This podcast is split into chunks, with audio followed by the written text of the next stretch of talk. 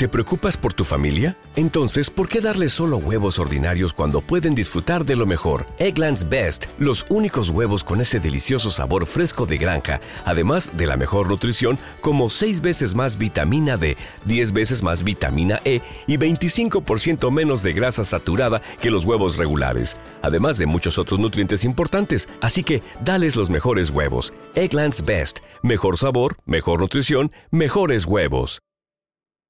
Soy Pablo de la Vega y esto es Fútbol Barça Podcast.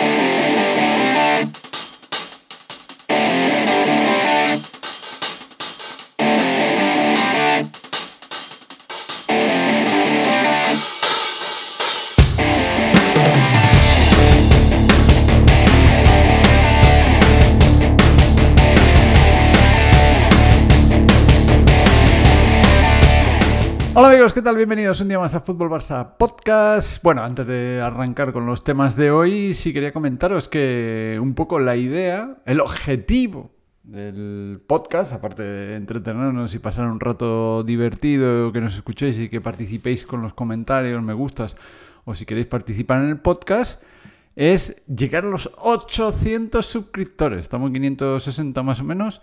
Así que os animo a que os suscribáis. El objetivo, no es un objetivo ambicioso, pero eh, durante la temporada llegar hasta esos 800 suscriptores siempre es difícil. Cada vez que vas subiendo de nivel, pues es muchísimo más, más complicado llegar a ese número de suscriptores. Así que el objetivo de esta temporada es llegar a los 800 suscriptores. Así que, pues, si os suscribís, eh, le dais me gusta y realizáis comentarios en el podcast, pues muchas más opciones de que crezca el programa.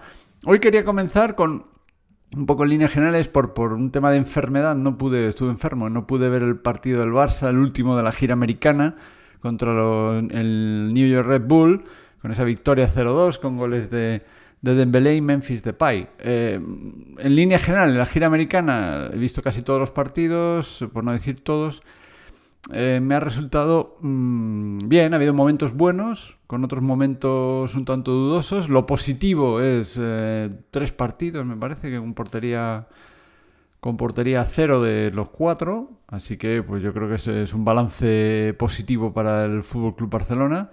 Eh, se vio el día de la lluvia que se encajaron goles, pero creo que también, de cierta manera, una defensa de circunstancias. Pero bueno.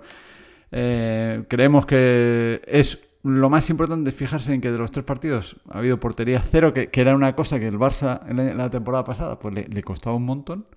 Así que yo creo que es una buena noticia, ¿no? Yo creo, para quedarme con las buenas noticias de, esa gira americana, eh, la, portería cero, lograr tres partidos con portería cero, prácticamente en muchos de ellos ni ocasiones del rival, incluido el Real Madrid en uno de ellos, que creo que no disparó portería.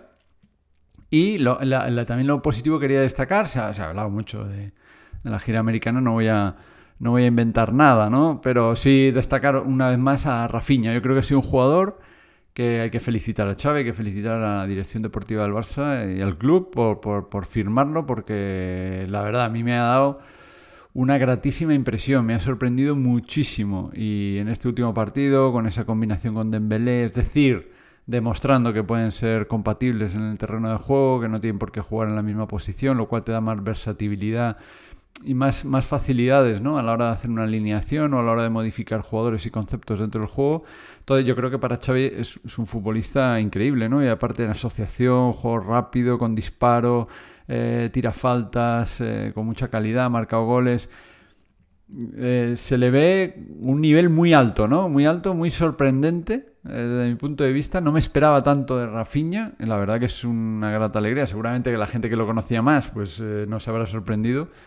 Pero yo creo que el rendimiento que están dando en el Barça de momento está siendo muy satisfactorio. Yo creo que es la nota positiva de, de, este Barça. Veremos salidas y entradas. Eh, ahora ha habido la presentación en el día de hoy de Cundé y ha comentado la puerta que se está trabajando en la inscripción de los jugadores, que al final este paso es fundamental. Porque puedes fichar mucho, pero si no los puedes inscribir, pues mal vamos porque no pueden jugar. Así que, bueno, esto seguramente se, se resolverá. Ha habido la tercera palanca con ese Barça Estudios, el 25% por 100 millones a socios.com. Así que, bueno, pues eh, más añadido para eh, buscar la inscripción de los jugadores, que es el objetivo fundamental, porque ha dicho Laporta, el mercado es largo todavía, el verano es largo, efectivamente todavía queda un mes por delante de mercado veraniego en el cual pueden pasar muchas cosas. Las salidas Mingueza al Celta, veremos el Brightway probablemente rescinda contrato con el Barça, eh, veremos si acaba el Getafe o el Celta. En fin, cartas abiertas encima de la mesa y verano largo todavía para Mateo Alemán y no se descarta que pueda llegar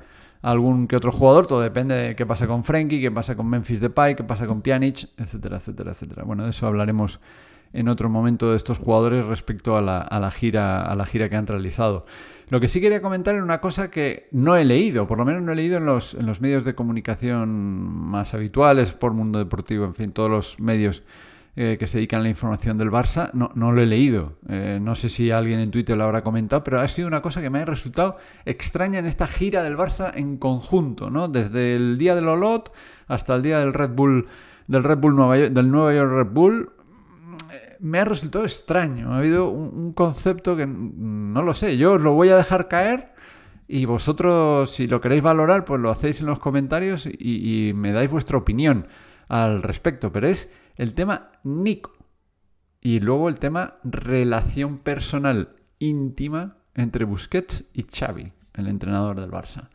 Bien, Busquets, eh, lo más probable, hablaremos otro día de los capitanes y de su gira y del nivel que están dando en el Fútbol Club Barcelona, pero Busquets todo apunta a que este puede ser su último año, es más, acaba contrato, así que no creo que se le renueve, salvo sorpresa, aunque fíjate, Collado se le va a renovar aunque no se cuente con él.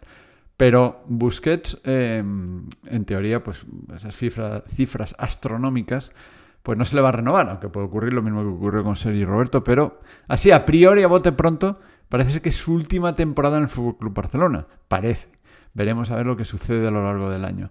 Y me ha sorprendido lo de Nico. Por ejemplo, Nico, el día de Lolot, fue titular, jugó en la posición de Busquets. Y para mí, en esos 45 minutos, sin rodaje, sin estar preparado aún el equipo, con muy pocos días de entrenamiento, estuvo bien. Por no decir muy bien. Me gustó en esa posición. Bien, el siguiente partido, Inter de Miami. También juega Nico de medio centro. También lo hizo bien. ¿Qué pasó? Que parece que, ostras, que lo está haciendo muy bien en la posición de Busquets. Mm, esto no puede ser. Desaparece de la titularidad en los siguientes partidos. Bueno, pues oye, es tema de minutos. En fin, eh, contra Real Madrid, pues no, no, no, no tiene chance, eh, por lo tanto no, no, sale de titular, ya sale Busquets, en fin, tema de minutos y todas estas cosas. Eh, llega el partido de la Juve y se le coloca de titular de interior a Nico. Ya no es, se coloca a Busquets y de interior a Nico. Es decir, uno si piensa mal, si uno si piensa mal, dice Ahora entiendo esa titularidad de Nico.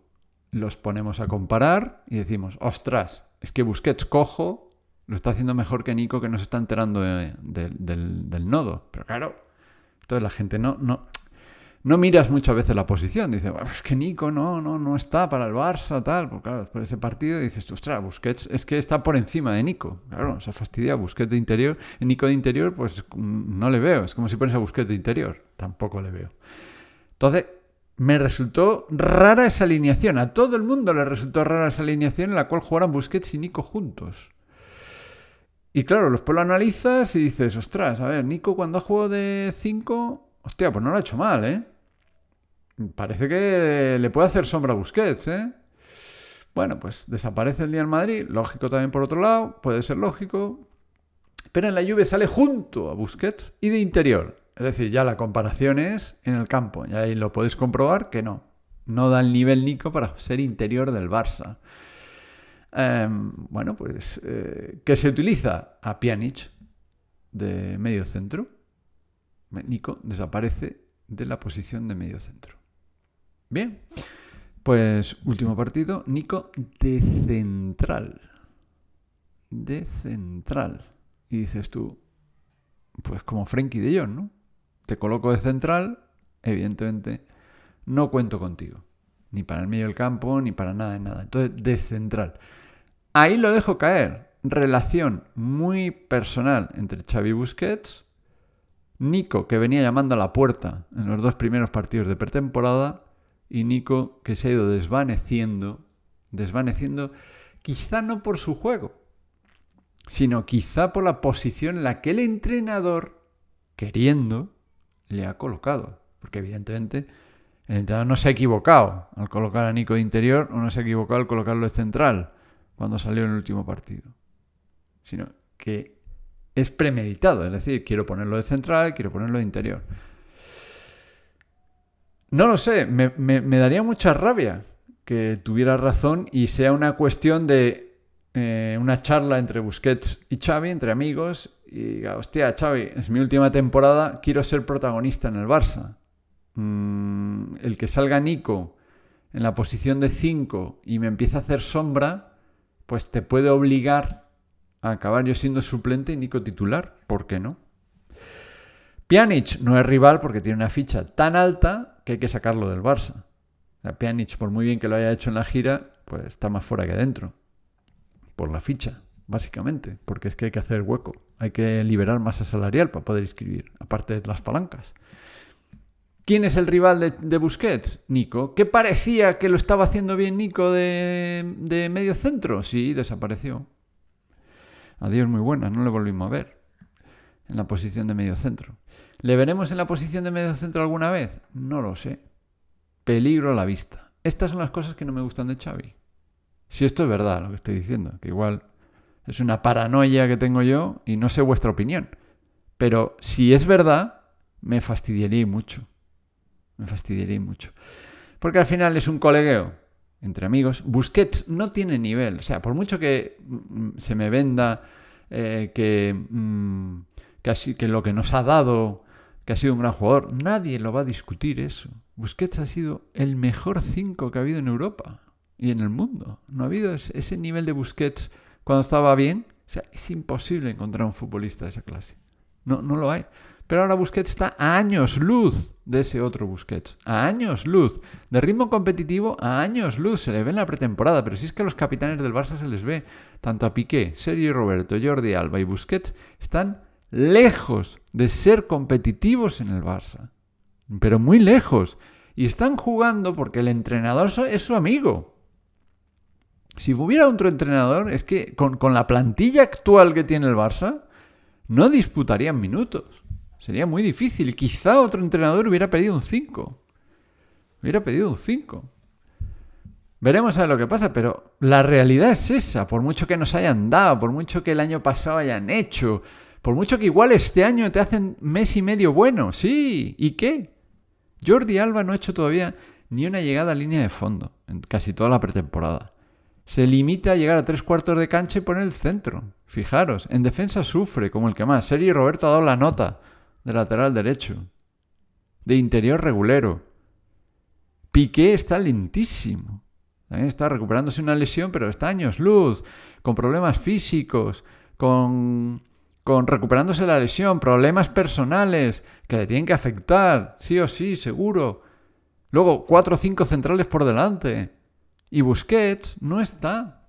No está para el ritmo que requiere, por ejemplo, yo qué sé, la, Community Shield que vimos entre el, Liverpool y el, Manchester City, con un Manchester City, Manchester City lejos de su mejor nivel, muy lejos, porque es que De Bruyne no da un pase a dos metros bien ni, ni para atrás, ni equivocándose. Pero el Liverpool, el ritmo que tenía el Liverpool, es que, es que Busquets lo pasan por encima. Lo pasan por encima, es que no, no puede competir ese nivel. No puede competir ese nivel. Y se vio el día de la lluvia. Nos comieron en medio del campo. Nos comieron. A bocaditos, como se suele decir. Nos comieron en el medio del campo. No está Busquets. Busquets perdió la posición, encajamos un gol. En fin, porque tuvo que salir a la zona que Busquets había perdido. O sea, no está a nivel competitivo. Y me fastidiaría mucho que porque es colega Xavi y Busquets y que le queda el último año, el Xavi, ponme, como decía Sergio Ramos, ¿no? Eh, a, a Ruby, Ruby, consígueme el balón de oro. Pues igual, o, le decía a Jerry, a Ruby, oye, consígueme ir a la Olimpiada. Pues parece ser que es, Xavi, consígueme finalizar mi último año con el Barça de titular. Y en cuanto ha salido Nico, he dicho, vale, venga, pues para justificarlo un poco, Vamos a utilizar a Nico, que nunca lo hemos utilizado de 5 en la temporada pasada, pero vamos a ponerlo de 5 este año. Coño, resulta que de 5, ostras, que no lo ha hecho mal, ¿eh? Que no lo ha hecho nada mal. Es más, le veo, es, para mí es la mejor posición de Nico. No ha hecho nada mal. Eh, eh, eh, ¿Aquí qué pasa? Pues nada, le ponemos de interior al lado tuya, verás tú, desaparecido, efectivamente. Le colocamos de central, que es como, yo qué sé, venga, no sé dónde ponerle, y le pongo de tercer central o, lo que sea. Pues eso. Eso es lo que ha pasado en el Barça. Así que me preocupa el tema de esa relación y que eso sea así. Me preocupa que sea así porque Busquets, eh, por mucho que tengamos alrededor, ojo, ojo, el centro del campo del Barça que no está para muchos trotes, Busquets, y pérdidas de balón, eh, falta de velocidad, falta de ritmo, eh, con un rival que se encierre y salga bien a la contra, vamos a seguir sufriendo por muy buenos jugadores que hayamos fichado atrás, que los hemos fichado. Pero hay que tener ojito con estas cosas, hay que reforzar los laterales porque ya, lo hemos visto en la en la gira americana. Así que no sé qué opináis del tema este de Nico, porque ha desaparecido de esa posición de 5 que durante dos partidos le hemos visto y adiós, muy buenas.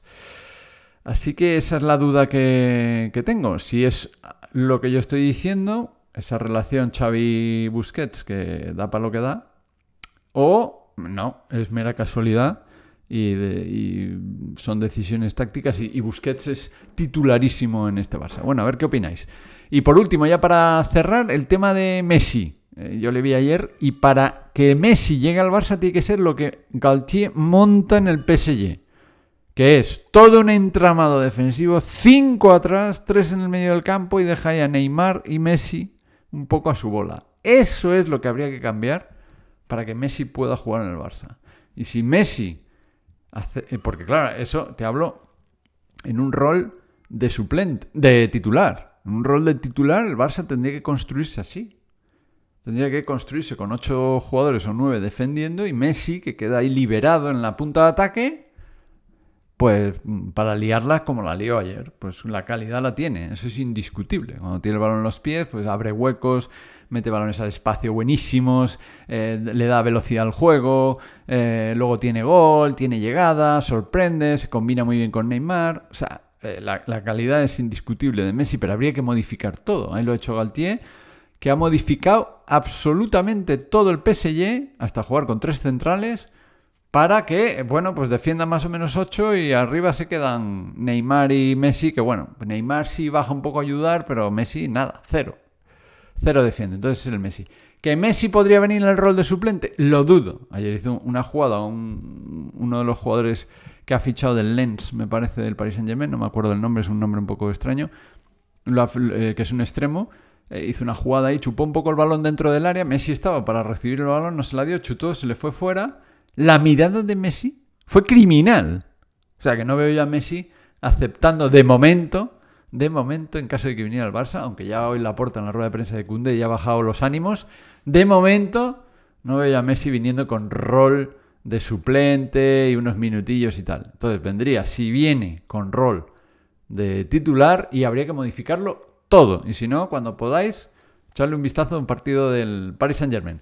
Bueno, pues eso es lo que os quería comentar para hoy, que ya sabéis que si os suscribís, pues muchísimo mejor y a ver si llegamos a esos 800 esta, esta nueva temporada y le deis me gusta y realicéis los comentarios que queráis. A ver qué opináis del tema de Xavi Busquets, que ha sido un placer estar con vosotros. Un saludo amigos, hasta la próxima. Adiós.